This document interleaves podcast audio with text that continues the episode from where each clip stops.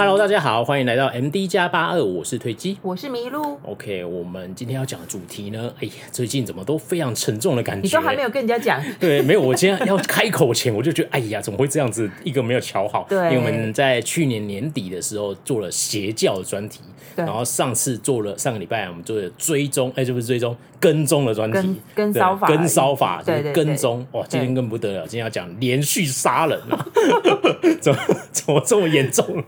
怎么一个是一个节奏没拿捏好，就哎哎哎讲，对，好像稍微重口味了一点，但没关系，我们之后在下礼拜稍微调整一下好了，再给大家轻松一点的题材，这样子快要过年了，但也要愉悦一点。对啊，就是做水视频一下，我们没有视频啊，哦，水水 Podcast 这样子，呃，过年期间你必看的十部韩剧这样子，或者是盘点二零。二点哦，盘点二零二一最好看的韩剧。哦，对对对，好废哦，超废的。哎，你这样我骂到很多人了，对不起，因为我觉得好看不好看那个就是很见仁见智，所以嗯，对，对，没关系，说不定然后自己骂我下礼拜说，哎，我们今天想，我有想过要介绍，但是我还在思考，因为最近一直在追一休。对，好啦，对，那今天刚才已经有稍微提到嘛，我们今天要讲连续杀人哦，我们就是要讲一部。在 Netflix 上面的一个韩国的纪录片，叫呃片名叫《韩国雨衣杀手。全面追气刘永哲》。这片名不会太长吗？好长，我也觉得很长，这样子。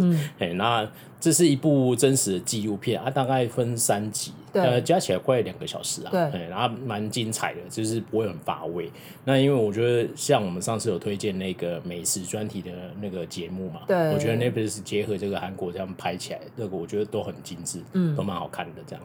那我觉得这一个纪录片，这部纪录片是在讲那个刘永哲案，然后我稍微简述一下刘永哲这个事情。如果以防大家不知道的话，如果你认识的任何韩国人，应该几乎都知道，因为他太有名了。哦，对。没错，因为他就是一个在呃，哎，是在两千零四年的时候出出现的那个一个连续杀人案杀人犯哦，他官方记录应该是杀了十九个人嘛，嗯，十九还二十啊？因为好像有二十，中间有一个案有一点争议嘛。哦，对对对对，他们在纪录片有讲这样子，对，但是其实他根据他自己的供称，其实好像还不止。因为有一些找不到尸体，他是二零零三年下半年到二零零四开始杀人，没错。对，然后他就是韩国非常有名的连续杀人魔这样子，他现在还关在韩国监狱里面。对，因为韩国就是废死。对，刑那个没有直接废死，但事实际上他已经没有在执行死刑。对对对，哎呀，所以他目前还在世这样子。那他就是一个。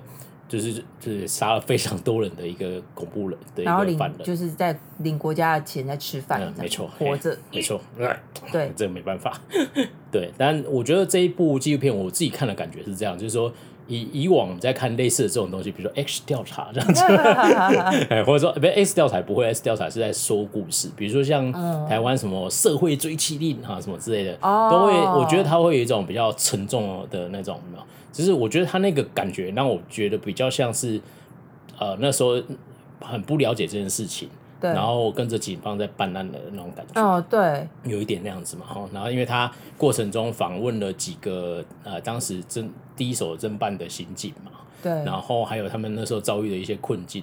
然后还有一些那个有一些犯罪的侧写师跟鉴识师鉴定那种犯罪鉴定师里面的一些工作这样子。CSI，嘿，对对对，不是 CIS，嘿，没错，会常我搞错，对，没错，对，然后就就在查这些案件的一些内容的过程，而且里面有很多当时真实的画面。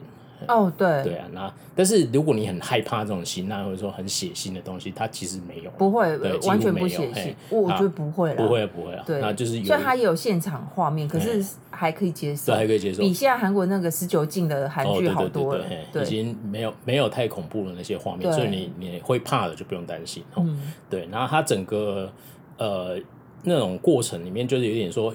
好像陪着警察在瞎子摸象这样子，嗯、然后找到这个人，然后也陪着警察发生了荒谬的事件，哎，居然抓到了，然后又给他跑了这样子。韩国警察就是不会让人家失望 的啦，真的，就是总会这样的。从以前这样到现在，很多个案件都这样。你很常听那个韩国在讲他们那种什么案件，嗯、你们就一定知道韩国警察不会让人失望的啦。没错，没错，对啊，真的是这样子。哎，真不要那个，真不要怪大家为什么不要被韩剧骗。没错。对，每个都车英勇的跟什么一样这样子。对，没有了，开玩笑的。但是但是确实他侦办的后期有发生了一些事情这样子啊，这个部分大家就自己去看那个纪录片里面内容这样。嗯、那就是我们是蛮推荐这部纪录片的，可以去看一下。好，那我我因为刚才稍微有讲到刘永哲案嘛，因为他就是个连续杀人的案件这样子，然后杀了很多人，对，我就觉得。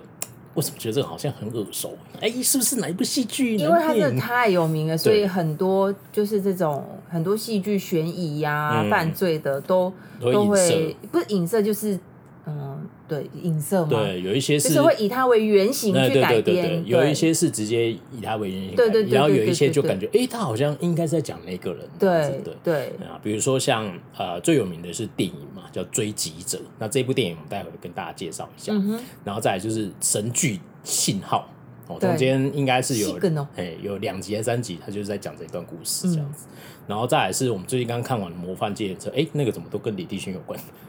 哎，对，哎，开凑巧的啦。对，因为《模范计程车》，如果你有看的话，他在他后面不是有一个连续杀人？他就是访问连续杀人魔嘛。对对对。啊，那一个应该就是以刘永泽。他没有非常非常强调是他，但是其实很多细节都很像。对对对。对，你他的杀人手法，然后他的家庭背景，嗯嗯嗯，没错。嗯。然后那个呃，用的工具什么之类的，几乎都是跟刘永哲一样这样，所以。猜测应该是的，嗯，然后另外就是以前我们有看过一部不是太好看的电影，叫江宁演的哦，对，但是这个也不知道是不是，只是他后面那个很像，它叫关键募集嘛，对，就是在那边募集到好像有人杀人这样子，对，对，然后最后在他家后面那个山挖出尸体嘛，对，因为就是刘永哲那个案子就是很恐怖，他也是把尸体埋在山坡上，因为韩国他其实。跟我们台北市有有有一点像，又不太像。韩国的山又比台北市还要多，嗯、所以韩国到处都有那种小小的登山步道。你看韩剧就会看到，他们其实基本上就是活在山里面。那、嗯、有一些比较没有开发或是不能开发的地方，它就会比较没有人，然后它可能就是。嗯一般平时躺白天是登山步道，晚上就没有人，就很适合弃尸。适合适合弃尸，这样对，听起来怎么？刘永泽也是这样想的啊。对啊，对，我觉得你知道，他那时候看那个书，他有在讲那个侧写的过程，嗯，然后他们那时候就有猜测他杀杀人的时间啊什么之类，是不是跟宗教有关？弃尸地点离死这样子。就他说他讲了一个你知道听起来有点恐怖的话，说嗯，因为我就随时要杀人，我就找一个地比较大的地方，然后就这边埋那边埋啊，不然会重复这样。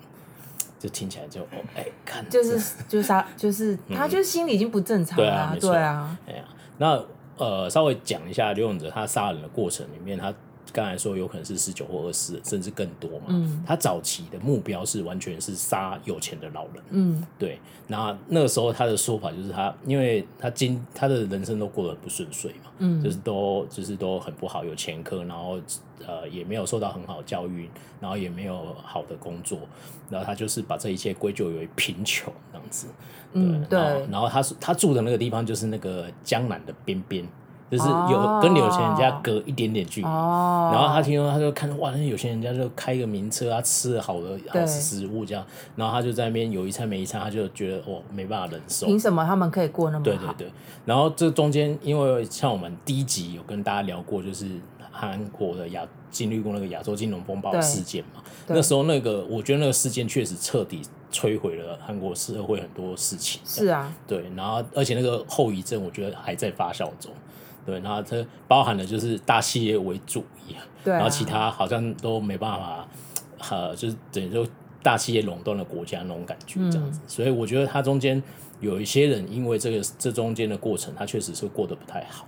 但是你刚刚提到大企业，其实最重要就是 IMF，就九七之后，嗯、呃，他们被迫要接受那个约聘制，因为美国约聘制是蛮常有的事情，因为那个时候那个我记得是美国要求的吧，对，就是、所以、啊、那个 IMF，IMF 他对他们要求，但不管背后是谁，总之从那个时候就开启了韩国年轻，从、嗯、那个时候的年轻人就业的噩梦，对对对，所以。你如果你第一年是约聘，你第二年没有升正职，第三年你再换两三个公司，你就很难有机会变正职。没错，对。对啊，因为他那时候给定，就是我借你这笔钱，那有一个条件就是说，就是讲难听点，就是我随意要解，就是约聘员工，因为他想要便宜收购那些公司，嗯、对，对，对，那他又想要用便宜的成本去经营那些公司，所以他就提出了这个要求。简单来说就是这样。就我我给我没有要就是接受你的人员工的意思，这样子，对蛮残忍的这样。混色，没错。为什么这样对人家国家嘞？可是算了算了，因为他他一欠钱也没办法。他讲难听点，就那个叫哎。欸广东话的俗语就是趁你病罗你命了。哦，对啊，对，对啊，没办法，社会就是这么现实，对啊，很恐怖啊，弱肉强食，对。然后在他就是因为这种背景，所以他一开始就瞄准有钱人家的，就是富豪区啊，愤世嫉俗应该这样说。对对对，然后他就去找，反正就找老人，然后杀这样子，然后他就是拿着一个铁铁锤钝器啊，然后就是进去，就他就是据说他就是伪装成那种。啊，说我要帮你修什么管线的什么功能之类，然后有些老人家没什么戒心嘛，然后就，而且如果你去搜寻，你看 Netflix 那个纪录片，你看不到刘永哲是谁哦，因为他都没有曝光他的长相。有。啦，最后有有有有一个有那张照片有有有对，有对，如果你有去搜寻的话，就是他有完整那个长相的照片，这样，他就是个眉清目秀，看起来很斯文的，对，是很恐怖。对，我让我想起《机智牢房生活》。那时候那个金基赫不是关进去，对，然后他不是遇遇到了杀人犯，对，然后那个杀人犯很亲切，对对对对，那个修那个那个他女朋友不是跟他说，哎，你有没有遇到杀人犯？他说有，是不是感觉很恐怖，全身刺激什么之类的，结果是对他最亲切的，对，他是对，所以是所以我觉得有时候就是讲知女知人知面不知心啊，对啊，然后就所以他那个时候就是伪装成这样，然后进去就砰就就是。把人杀了这样子，嗯、然后他过程中就杀了好几个、好几起呃，犯了好几起案件这样子，嗯、然后都是都是那个瞄准有钱的老人去杀这样，对，然后这这是他前半部的那个犯罪的过程这样子，那、嗯、中间他有一个转折，就是他最后这段呃杀到一段时间后，他就没有再杀了这样，就是警察追他追追追追了一阵子之后发现，哎、嗯，他们在等下一个案件，他就突然停止了，他为什么停止？嗯、你们不觉得这里？出现在韩剧在办案的时候，应该说为什么他这个时候停止？是什么原因造成他停止呢？我忘记在哪一部韩剧有提到，我真的忘记了，请原谅我的金鱼脑。对，所以他为什么停止？为什么停止？因为恋爱了是吗？对，因为他恋爱了。他有就是韩剧，其实韩剧在讲这种事情都是这样。他有喜，他有恋爱，他有他想要珍惜的人，他就会突然觉得哦，我不要再。我的人生其实没有这么差。OK，对，所以他就停止了。然后呢，他就想说好好好生活。妈呀，你凭什么好好生活？好，总之呢，他就想要跟他他认识了一个也是应招女人，按按摩女，就对，类似做特种行业，特种行业。然后，但是他很喜欢他，然后他要追求他，要跟他求婚，然后就被拒绝，然后他就很生气，对，然后他就开始，他就又又因为爱情不杀人，因为爱情又开始杀人，然后他就转换了杀人的对象，因为他讨厌的对象变了，对，从有些人变成女人，而且是。做特种行业的女人，对，而且他前妻也是做这个的，呃，就是他生有帮他生一个小孩的前妻，嗯，对，哎呀，他所以他就是双重投射嘛，这样子，而且中间我看那个呃纪录片里面还有报道里面也有那个书有讲，他中间有一具尸体摧毁的很严重，嗯，然后据说那个就是跟他前妻还是那个女朋友是几乎同年纪，所以他那个投射性态很强，对，就是我就要。对对对对，报复他这样子，所以他就转为杀这些特种行业的女性这样子，然后他就是约约到他家去，比如说我要我要买买春这样子，对啊，然后去到他家就，那不是他都是用扁的，还用钝器，还要用钝器这样，然后就很恐怖，超要求的这样，然后他所以他整个过程就是说他对。呃，这社会有他的不满跟控诉，然后他就真的把他的不满跟控诉，不是在打键盘嘴炮，对，是直接就付诸实行，然后就杀了这样子。所以我觉得韩国某个程度上这件事情是蛮恐怖的。对，因为其实比起来韩国的那种什么连续杀人，对，是因为对社会愤怒而所以开始杀人的人的案件比。比起台湾真的是多很多。对啊，而且我我台湾其实自然史上我们几乎没有发生过连续杀人案，嗯，就是有一些事情，然后有一些命案比较接近是像陈金星那个时候，但是他也不他他是逃亡中，对他并不算是所谓连续杀人，就是我今天杀了一个人，你找不到我，然后我隔了几天再偷偷杀了一个人，你也找不到我，就是不知道凶手是谁的那种情况下，我们严格说我们是没有的，对啊，对啊，那那个。嗯，只是韩国除了除了这个，还有华城嘛？对，华城、啊、还有一些其实不止啊，止很多其实还蛮多看过信号的就知道有多多，隧道也有，对，对啊，就很多这种案件这样子啊，所以刘永哲是穿，因为是他是杀最多个嘛，而且他他，我觉得他的心态已经扭曲到一个极致了，嗯、他甚至。他被抓到之后，他自己跟警方说：“嗯、哦，我杀了多少人？”对啊，然后他就完全瞧不起警方。对，啊、对，其实他们很很很应该要被瞧不起，没错。但是就是他不觉得他犯了什么错，嗯、而且他觉得很自豪。他本来想要杀更多人，对啊，没错。就他那个心态完全是错，就是不知道，就是怪物。我觉得。但是纪录片里面那个有学者有有稍微提到说，到底为什么会这样对不对？对啊，对啊。哎，为什么？我以为你要接是不是？要要要讲吗？我想给大家去看。没有，就是不。可是我们现在就是在聊他啊。对啊，那那你讲。就是那个纪录片里面有聊到，就是因为其实韩国，你你看啊，韩国在一九，我们知道韩国民主化运动是算是八八八八七八八那一年，他们在八零年代还是非常的动荡不安。嗯，然后。穷的人很穷，有钱就是属于那些集权的国家跟政府要特意扶植的企业。嗯、然后到九零就不用说啦，嗯、好不容易稍微迈向民主化，嗯、又又来一个 IMF，所以他们八零年代、九零年代都是处于一个。很穷，就是最动荡的时期啊，应该很动荡。然后平民一般的平民百姓其实是真的过得不好的那一种，没错。过得好的就是只有那一群人，所以就是他有分析到说，是不是因为这个样子？嗯，也是有可能啊。我觉得这种就是社会的大大环境底下。产会产生出来的一些问题啊，对，但是不管怎么样，这都不是你杀人的借口。当然了，啊，那个都是借口啦。但是那总是会有一些原因让你了解说，可能如果我们正在走向那个时候，要小心这样子。就是他经济。他是说他经济太快速的，对啊，快速的太快速的好啊，又崩下去，对，快速的好，快速的崩，对。他在那个时候汉江奇迹真的是很有钱嘛，对，赚了几进就是世界的强权之一，还可以办奥运呢。然后呢，结果他后后面又发生这那个金融风暴很严重，这样，所以其实是确实那个大起大落的原因，然后造就了很多悲剧的产生。嗯，这样，这个有兴趣大家可以去听第一集，第一集 IMF，对对有讲。哎，其实我们那段讲一点点而已。因为我们是在讲那个哦，那个剧，对啊，对。但是那你就那个故事就告诉你说，那段悲剧的底下很严重。因为我们之后如果会再聊其他的剧，对，或是应该都会在多多少少会再提到啦。或是可以聊一下《分秒必争》这部电影。哦，对，《分秒必争》对，很好看。那所以，因为像刚才就是讲说，他对社会有一些不满嘛，所以他就付诸实行，真的就就给他。就给他执行下去，这样。我觉得这蛮要求的。你知道，像你看现在人都是啊，政府很辣，什么最嘴炮，然后就在打键盘，然后就万人响应，一人到场。对对对，就他们在韩国就会真的干着这种事。那如果你有看那个《请回答一九八八》，它中间也有一段小故事，或是火星生活。哦，对对，火星生活，我知道你要说什么，对对，然后他就是在讲有一个他们那个很有名的一个逃狱事件，逃狱事件，对，然后他讲的那段话嘛，就有钱。有钱。有钱无罪，无权有罪，无钱有罪。对，就是台湾的属于那个五五级破先，五级破死啊。对对对对对，就这样，就是一样一样的道理，这样子。他就是有一群犯，他其实不是大很严重的罪。他们为什么会有这么经典？就是他们就是比如说在超商偷了一些泡面，偷了一个小东西，或是几千块钱，对对，这样子，然后他们就去判刑，被判了。可能五年十年，然后那个大企业洗钱逃，是洗多少钱？几千万几亿，轻判缓刑，直接出去。他说：“到底是怎么一回事？我的生活这么痛苦，我偷这个泡面，可能是因为我家人快饿死了，对，没有东西吃。简单来说就是这样，对。”然后他们就逃逃狱这样，然后那时候那也有一部电影，然后那个时候他就是还有全程转播，就是对对对对对对对，蛮我觉得有点哀戚。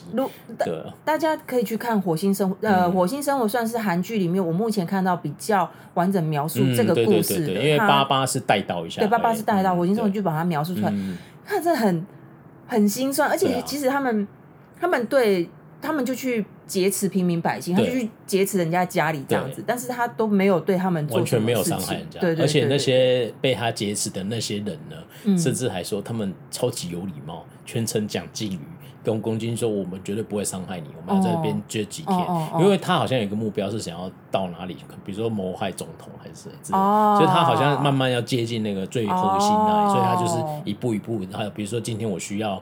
在哪里停一下，然后我就是在这个啊，都是有钱人家的区域了。然后他说，他就是说我不会伤害你们，然后你也不用担心我做什么事情这样。然后就是我在这边待两天，我就离开这样。对，对，类似这样子。然后最后，最后当然就是因为最后有发生一些事情了，那个这个有兴趣大家再自己去看。然后、嗯、最后他就是对着镜头讲出那句名言这样子。对，因为就是对警 警方就是对峙嘛，这样子。啊，最后是蛮悲剧的收场这样子。对啊。对，那这个真的是，哎呀，就是我觉得就是对社会的那种控，我觉得这个比较有一点。刘永泽那个是，刘永泽就是个神经病，心理变态。但是他应该是心理有点问题，他心理一定有问题啊，正常。因为正常人谁谁谁不穷？不是每个人都是你知道？对啊。金字塔底下的人，很多人都很过得很辛苦，对对，不能因为你很辛苦就去偷抢杀人，没错，对啊，对啊。我记得以前我姐讲一个很好玩，她以前有一个员工，就是反正他就是做事都不太不太利索，然后心理素质又不太好这样子，然后她有一次她妈妈就打电话说啊，那个是单亲家庭长大，然后他怎么样怎么样这样子，然后我姐就说我也单亲家庭长大，我哪里跟你一样？对啊，就就是所有人都会有一些不好的悲剧的事情，然后不是所有人都会变坏。然后如果拿拿拿那件事情来讲你，你就说你歧视我，对，然后你做不好的时候，不是因为他怎样啊，他单亲不能这样子。不能这样子，对啊，对啊，所以我觉得不完全不可以用这种方式去解释他的行为，但你可以对做错事就是不行，但你可以说有可能因为这种原因造就了这样的人，但总之就是对啦，是这个原因，对啊，对啊，对啊，只是他就是，嗯，我觉得从小的生活环境有很大的关系，一定是这样子的，对啊，啊，这个真的是啊，很汤了呀。然后如果大家对。呃，这段故事很有兴趣，但是你又不想看那个纪录片，片因为这都是纪录片嘛，吼。那如果那个，那你就可以看电影哦。你喜欢喜欢看电影的话，有部电影刚才已经有提到，叫《追击者》。哦，那是二零零八年的电影了，其实有点旧，但是还蛮好看的。我觉得看起来不会有很旧感，我觉得还好，蛮不错的。那主角呢，就是鼎鼎大名的何振宇，年轻的何振宇，一定要强调，那时候比较年轻一点。嗯，还有金轮寺，就我们之前有介绍呃那部电影《逃出魔家迪修》，对对对，没错啊，他演南海的大使那个。那那个那导演叫罗红珍呐，啊，他就是那个哭声导演哦。然后这是他的处女作，所以他这是一个很有才华的导演，这样。蛮蛮厉害的，那第一次第一次导演就这样子，那个真的那部很好看，而且里面有我最最后在查资料才发现，不是有一个女明星，那个便利店星星那个金玉珍哦，她演那个小朋友哎，她是不是童星出 身啊？对对对，那时候童星出身，那时候我想说我在查资料说，哎，他是不是都没有长歪？对，他就是他超厉害，对，因为那个时候我就想说他有演，我完全没有印象，然后我就看了一下预告，哦，原来是他那个小朋友这样子之类的，对，然后就长你一看就知道是他，因为他都跟小时候长一模一样这样子，她真的很漂亮，对，很漂亮。啊，那这部电影就是完全是在讲刘永泽事件，而且是比较后半部的，就是那个杀应召女，对对对对啊。然后他因为这段过程他怎么破案的，你们看纪录片就知道。然后他就是因为有一个皮条客发现，他怪怪的这样子，怎么会有我的我的手下小姐一直小姐一直不见？对，然后最后就才揭露这个事情。而且我觉得我刘永泽案这个段期这个事情也是韩国社会的一个。一个缺陷，然后造就他才可以杀那么多人，因为那些人都在做特种行业，对，所以没有人敢报案。对，正常人，然后有一个人消失，你才会去报案啊。可是你不能，对，因为就即便那个在台湾，可能也是不敢报案。对对，应该哦，对，因为我说回，应该又不是只有韩国，只是因为他就是特种行业，对，因为是特对，然后他就是也是这样子，然后所以就。对，那就是发生这种事，然后他就一路就是叫小姐，然后就杀这样子，嗯、对，然后中间就是被其中一个皮条客发现这样，嗯、然后中那这个过程大家可以去看《追击者》这部电影，非常好看这样。那根据那个有参与办案的一些刑警什么之类，他就说，哎，那个电影几乎一百 percent 讲的都是蛮正蛮接近他们做的事情，哎、嗯，所以就是是不是胡扯的这样。如果有兴趣，大家可以去看一下，嗯，对。那再来就是我最后要呃后面我要推荐两本书给大家去看一下，那这都是韩国书，当然因为是 韩国侧写师写的。一个就一本书叫做《追逐怪物的人》哦，那这个作者就是叫全日勇，那他对他就然后他有在这部纪录片出现，但是 Netflix 没给人家没给他翻译，然后想说 Netflix 这部纪录片就是很偷懒哎、欸，对啊，翻译大大到底是谁？可以不要这么混吗？就是每个人的职称跟姓名全部他出现，假设出现二十个人，嗯、他可能只翻了两个人，对啊。超夸张的哎、欸，几乎看不懂韩文的人啊，不就还好？我看得懂。对啊，就是你要这个很对有些人在看蛮重要的吧，因为我想知道他是谁啊。但是是这个现在在访问这个人是谁？是警察吗？还是什么？而且他都没有写，他完全都不写，他他都不翻说他是哪一个担任哪个职务，嗯、他有可能是侦查队，他有可能是哪一个分局的，因为他犯案过程有。牵涉到不同区域，嗯，对对对对，就带到你只能自己想象，就是有一点一头雾水，超夸张的。我觉得这个影响到一些观影的品质，不太好。嗯，有时候会觉得好像没有很流畅，我觉得是因为。不过 Netflix 本来就是这样。对，然后韩国人翻译就很糟。我就是有钱，我就是要乱来。没有，我觉得是翻译，他怎么会这样啊？到底是谁谁在承包啊？我知道 Netflix Netflix 就是翻译有问题，你跟他反映，他也就是嗯。哦，嗯，哦，但是但是比起台湾的那个 OTT 业者，台湾真的是就是哦，好，我们会马上改进，嗯，赞赞，对。比如说像之前看爱奇艺什么，它有一些东西它会备注嘛，对，爱奇艺或 Friday 也是，对对对，也是也是就是都很详细。对，因为那种很重要，比如说像我们之前看八八，我觉得那这很糟糕啊！明明善宇善宇一直叫宝拉露娜，因为就是那时候是姐弟恋嘛，然后那个时代姐弟恋并不是那么一个，就是比较少见的一件事，所以然后他一直把直接翻成人家名字，对，他就一直讲了，好像一个稀松平常，哎，宝拉这样子，他明明是我我叫你姐姐，对啊，然后年下男在那个时代谈姐弟恋，我叫你姐姐，跟我叫你名字是完全不一样的感觉，是有没有尊敬？因为宝拉在剧中一直提提醒他说：“你要跟我讲敬语。”所以他们呃是这这这这优这样子，加了优就是敬语。哎，我们为什么会扯到八？没有啊，就是就是翻译的问题，这样 对对啊，就是在纪录片里面。而且那个哦，这时候我要再喷一个那个，像《请回答》系列，它不是每一个抬头都会有一个小标题。其实很多就不是《请回答》，很多韩剧都这样，很多韩剧都这样子。然后 Netflix 就是不会把它翻出来，就是它的那个小章节不会讲。对他想。哎、欸，你知道有一些小章节是很有意义的，啊、为什么那个章节要叫那个名字？嗯、一定有它的意义，不然它就叫第一集就好了。对，Netflix 的翻译你们可以认真一点吗？哦，今天骂好多人。哦，有吗？有吗？没有了，开玩笑。不是因为 Netflix，我跟你讲、啊、，Netflix 的翻译已经是大家骂很久。对啊，真的，因为像我那，之前我上礼拜我在看那个救救我啊，那、嗯、也是啊，有一些就乱翻，因为我现在常看，然后所以有一些我听得懂。然后我就想说，他明明不是叫他这个东西，对，但他就要写成这样子。其实不是只有 Netflix 乱翻，有些人是会翻错，但是 Netflix 的那个频率有点太高，但是他呃不至于到出错，有也是常常被我抓到出错，但是我觉得哦有，我常常跟你说，哎，他那个翻错，因为他他翻成这样跟他的意思不一样，对啊，意思不一样，就是感觉就不一样，嗯，没错，对，哎呀，啊，反正就是这样子，没错，希望你们可以改进，至少小标题可以。可以帮人家翻一下吧，我觉得小标很重要。哎，对不懂韩文的人来说，他就错失一个乐趣。那刚扯到了，因为是讲那个 全日勇，为什么要讲？因为全日勇有在 Netflix 那个纪录片出现。对，然后出现，全日勇是很有名的。对，他是韩韩国第一个侧写师，他是建立这套系统在韩韩国界第一个人，在那个韩国那种那个那个是追击节目啊，就是可勾西、R 勾西，然后之类的，他真的很常出现，他真的很有名，他很有名。结果他出。他一讲话，我想说他谁？然后最后我直接看那个罗马拼音，他说：“哎，是全日勇。”因为你你可能不知道这个名字，但是有可能你看你有在看韩国综艺，你看到他的脸，你就会知道他就是全日勇哦。哈，对他就是不翻给你，你自己猜哈。那因为我是有读这本书，所以我知道全日勇这个名字，但我不知道他脸长什么样子。哦，对，然后就会变成这样子，对，就很糟糕。那在全日勇呃这本书叫《追逐怪物的人》啊，那他就是想自己记录了他是。呃，大韩民国第一个第一号侧写师嘛，那、嗯、他本身也是一个刑警，嗯，他不是专做侧写师，他是一个资深的警察。总之，总之那个时候，他这本书里面讲的内容，他还有写到他的那些报告，就是侧写的报告，哦、我觉得蛮精彩的。嗯，欸、那那个呃，在那个这个纪录片里面，其实他有受访嘛，因为全那个时候是他在第三年当侧写师的时候，嗯、那他说那个时候其实有很多。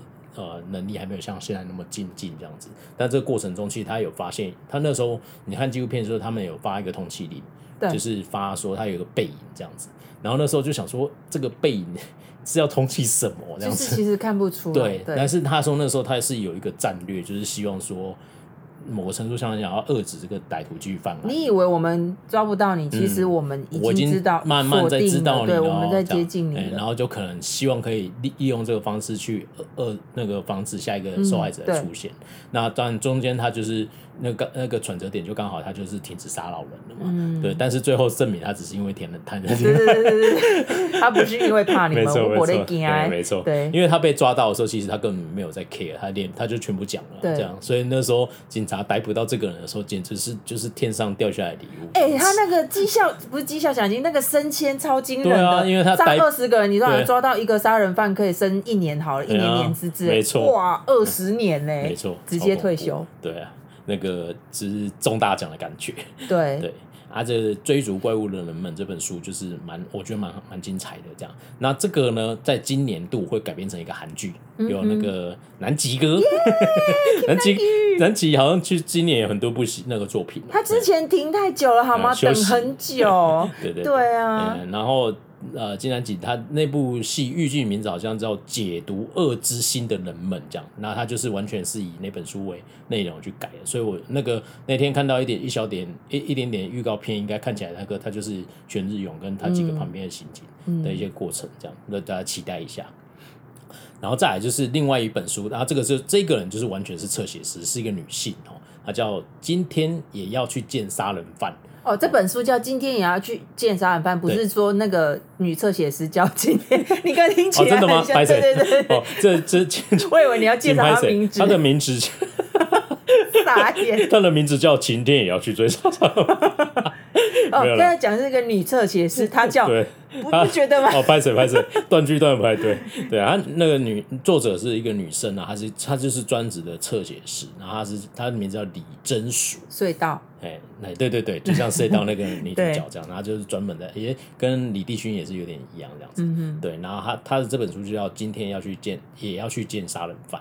哦，那她前面有讲了几个她真经手过的案例这样，然后后面她切了好几个面向。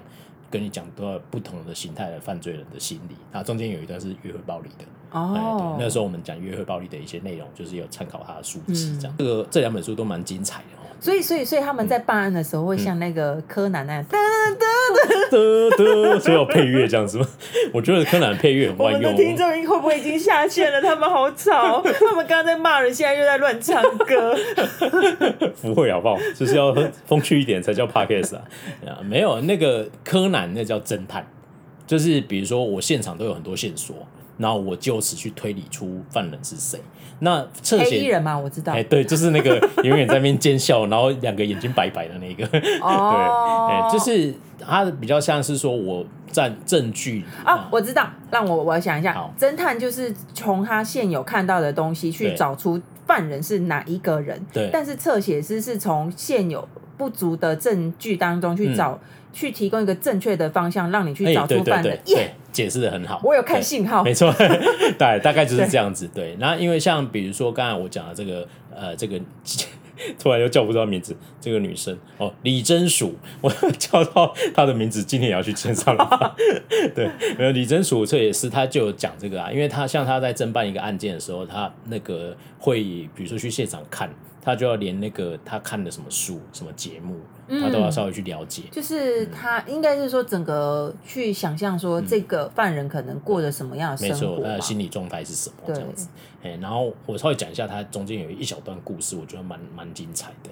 因为那时候他经历一个案件啊，就是说呃有一个那个年轻年轻人夫妇来报案，这样，然后就说他哥哥跟妈妈失踪了。然后他们就是有去查嘛，然后去现场查那个他妈妈的住家，查里面的那些内容。嗯、然后他们说，因为证据实在太少，嗯，然后他就是以侧写师的身份去这样子。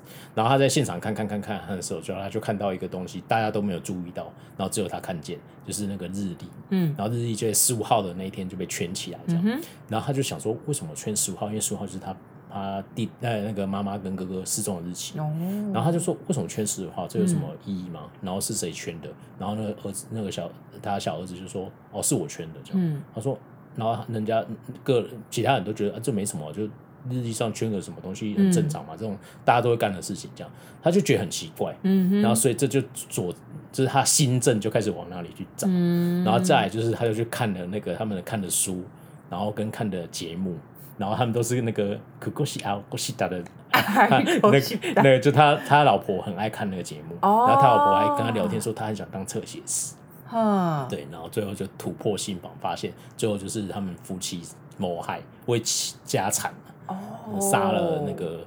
那个他妈妈跟哥哥这样子，然后就为了家家里的遗产这样子，哇，对，蛮惨。他就是过程中就是透过这方式，因为基证太少，也没有尸体，然后现场去做血气反应，那个也都没有。嗯，那只有一个是他在浴室有大量的呃漂白水跟消毒水，啊，这个你根本没办法证明什么，因为只是说哦，我就想说干净点不行嘛。哦，啊，他们还去挖那个管线，然后跟清那个化粪池。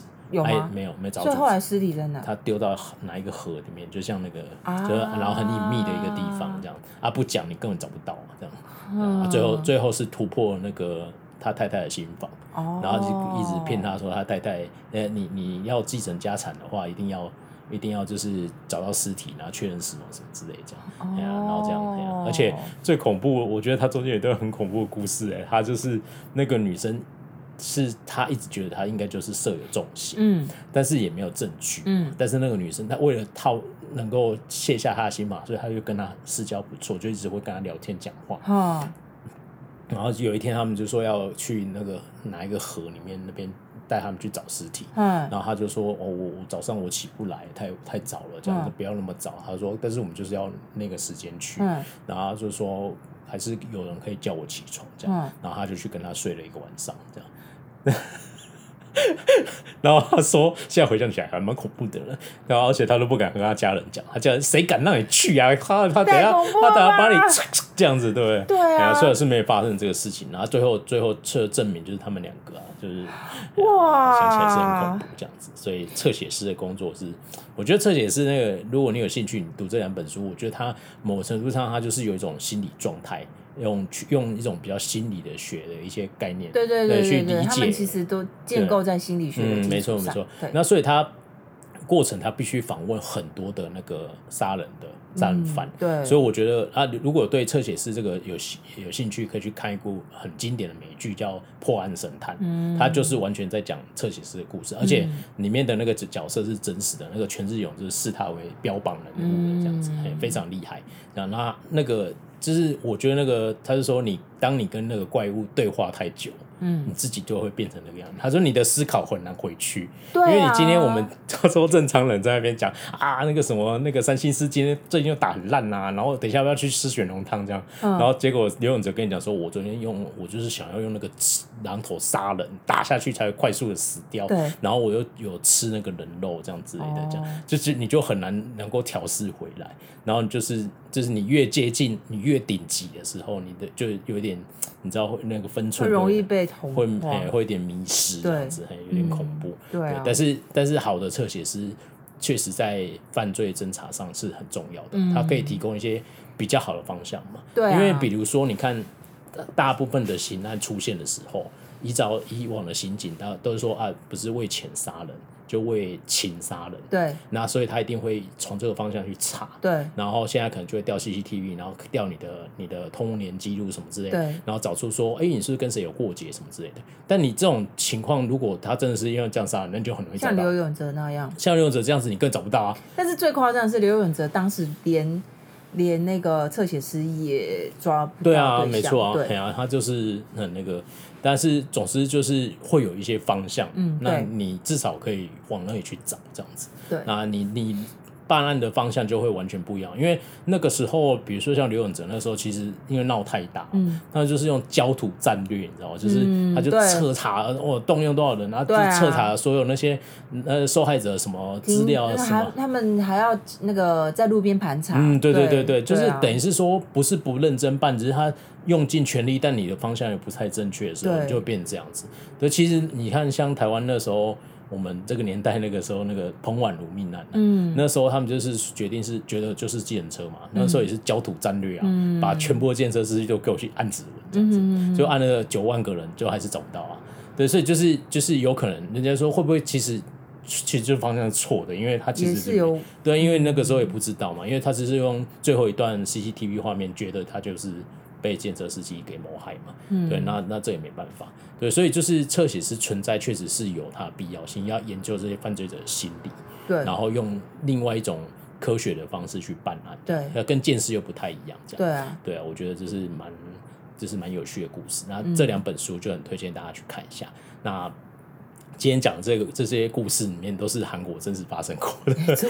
对，所以有点就比较沉重一点，这样。所以我们用很轻松的语气讲，但是这其实是很。嗯很不舒服、很哀伤的故事，嗯、有一点对，对。啊，所以所以那个时候，这个这一部今天这推荐的这个纪录片很长的片，嗯、这个最后要上的时候，韩国人有一些人有点反感，他就是说啊，又要再讲这个事情这样子，哦、对，但是但是有有两派声音啊，也有人是觉得说啊，这个事情确实就是必须要好好的把它梳爬梳一下嘛，就是让让更多人知道这样，对对，那那个。也希望这种事情不要再发生。嗯，对，因为在韩国确实这种社会案件其实还是都有。对啊，对啊，你你如果打，比如说打一些悬案的频道，到现在还很多在讲。韩国真的很多。对啊，所以就是有点恐怖这样子。对，所以这是那个这种事连续这种杀人的情况，就是希望可以不要再发生。那透过一些方法这样子之类的。哎呀，哎呀，我们今天就是跟大家聊这个故事，然后来聊刘永哲。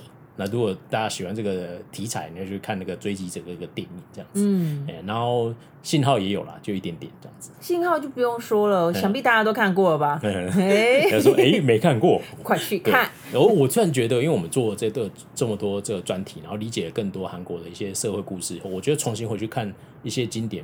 戏剧可能又会完全不一样的感受。对啊，我觉得现在看信号就会觉得哦，原来这个就是。其实看戏剧就是这样子嘛，你你越了解，你去看的感受就不一样。因为像我不是有去上课，那就是听了很多韩国社会一些东西的分享，然后再回去看各种不同的剧，你就会很多细节其实只有台韩国人才可以知道他为什么要这样演，他为什么要这样安排。如果你不知道，你就没有办法好好。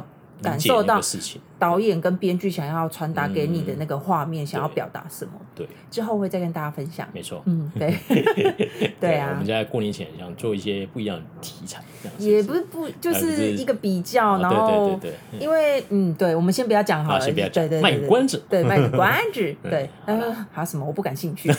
你要跟我推荐十大韩剧嘛？结果反而推荐十大韩剧，比比较人多多收听这样子。衣袖红镶边，哎，我还没看完。气死！